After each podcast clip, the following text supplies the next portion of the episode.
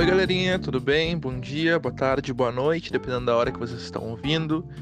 É, eu sou o professor Felipe, estou aqui então para falar um pouco hoje sobre o conteúdo do quinto ano, né, o conteúdo de governo, sobre Estado. É um conteúdo bem conceitual que eu acho que vocês podem achar bem interessante. Vamos lá então?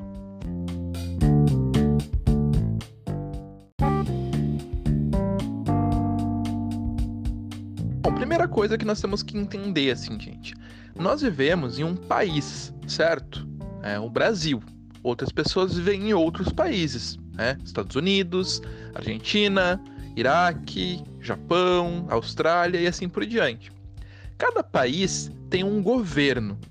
E o que, que seria esse governo? Este é o tema da aula de hoje. Tá?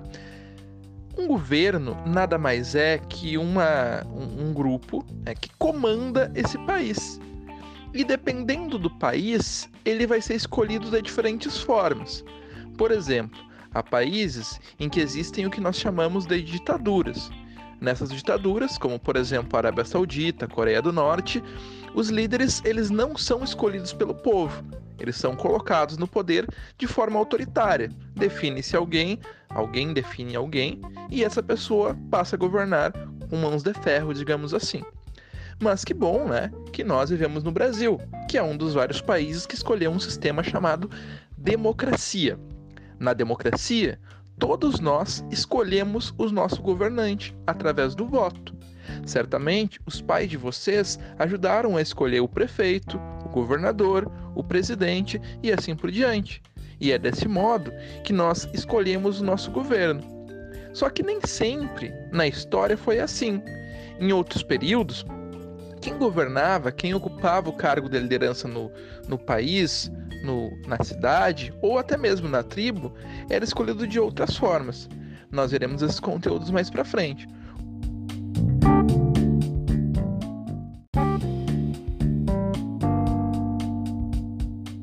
Que existem, na verdade, várias formas de governo mesmo dentro do nosso próprio país.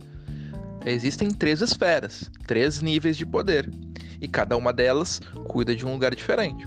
Por exemplo, nós temos a esfera, a esfera municipal.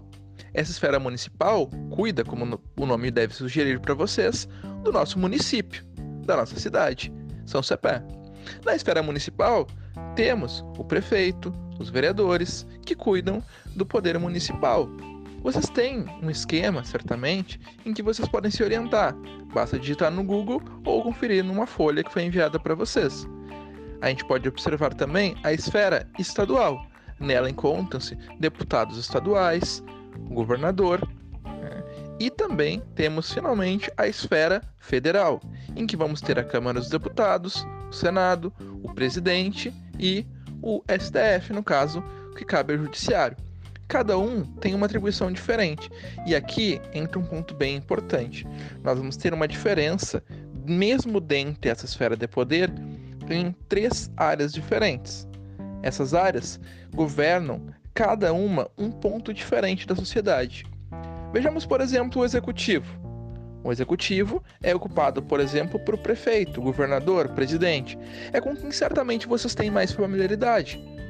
Por exemplo, o nosso prefeito atual de São Cepé é o prefeito Léo Girardello.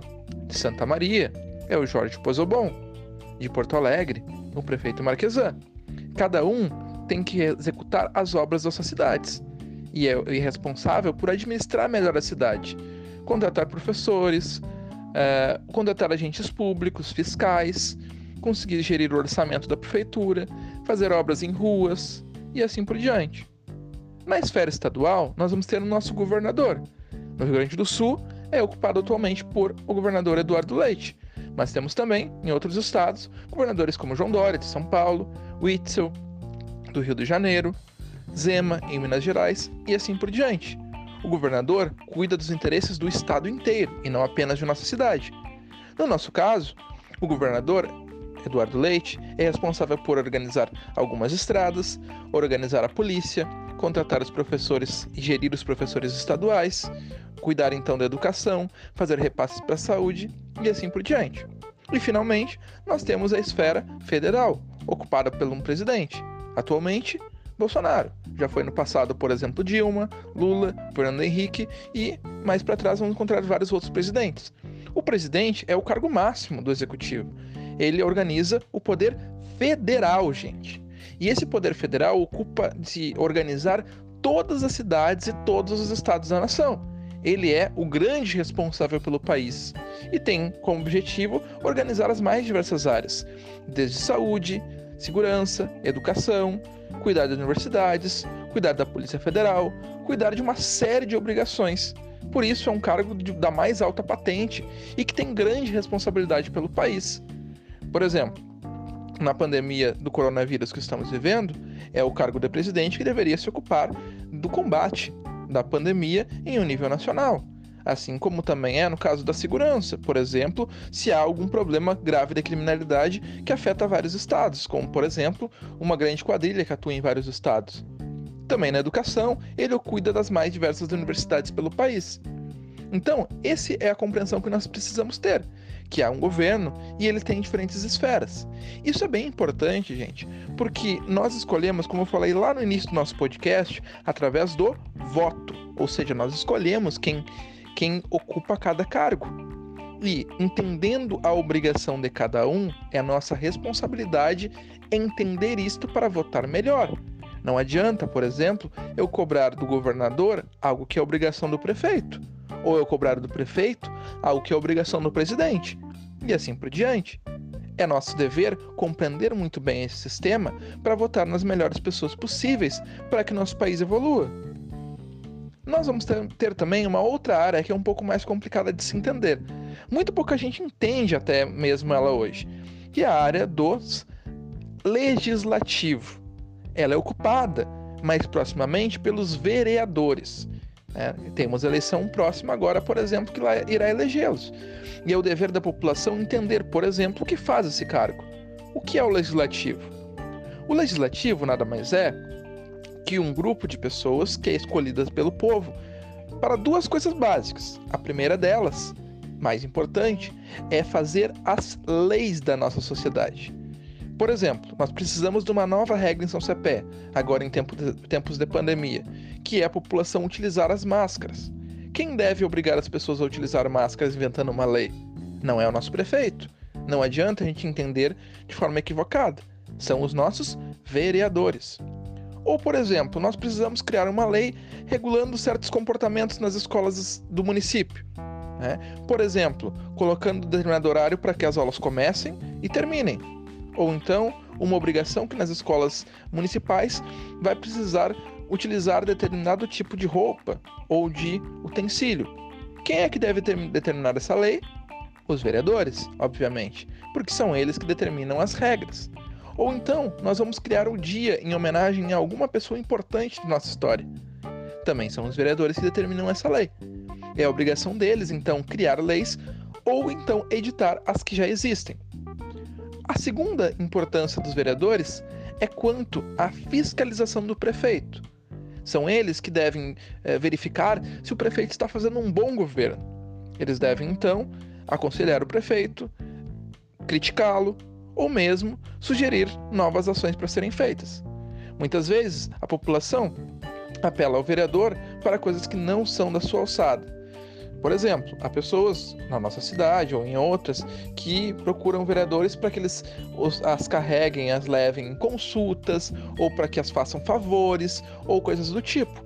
Essas não são obrigações do vereador, não é para isso que ele é eleito. Se ele quer fazer isso, que bom, mas não é essa a obrigação dele. A obrigação dele, como eu acabei de falar, é fazer as leis para o nosso município e também fiscalizar o prefeito. Isso é bem importante, gente, porque muitas vezes a gente não vai ter leis qualificadas porque os vereadores ou então os deputados estão muito ocupados com outras coisas que não são das suas atribuições.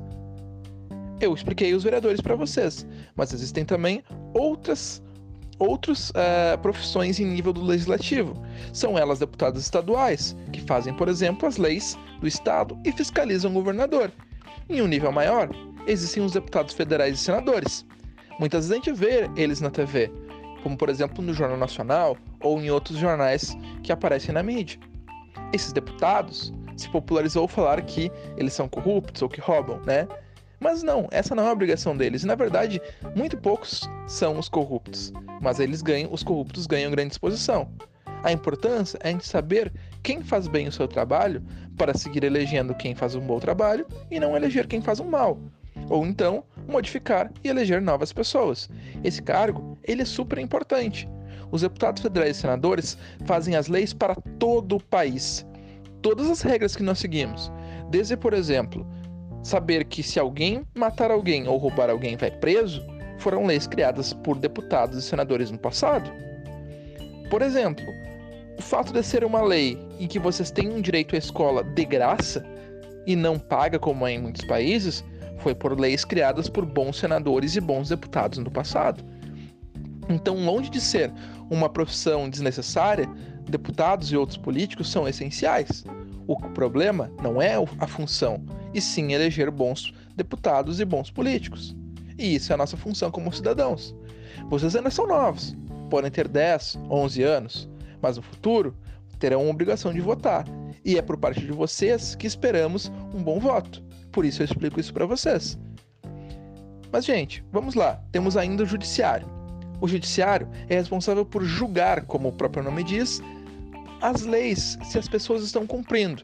Se alguém, por exemplo, cometer um crime como roubar ou matar, vai ser julgado pelo judiciário. E o judiciário vai atender às leis criadas pelo legislativo. Então, cada poder ocupa-se da sua função, e isso é bem importante. Como eu disse, temos um esquema para ver cada nível perfeitamente. Espero que vocês tenham entendido. Nós veremos mais detalhes sobre esse mesmo assunto na aula que vem.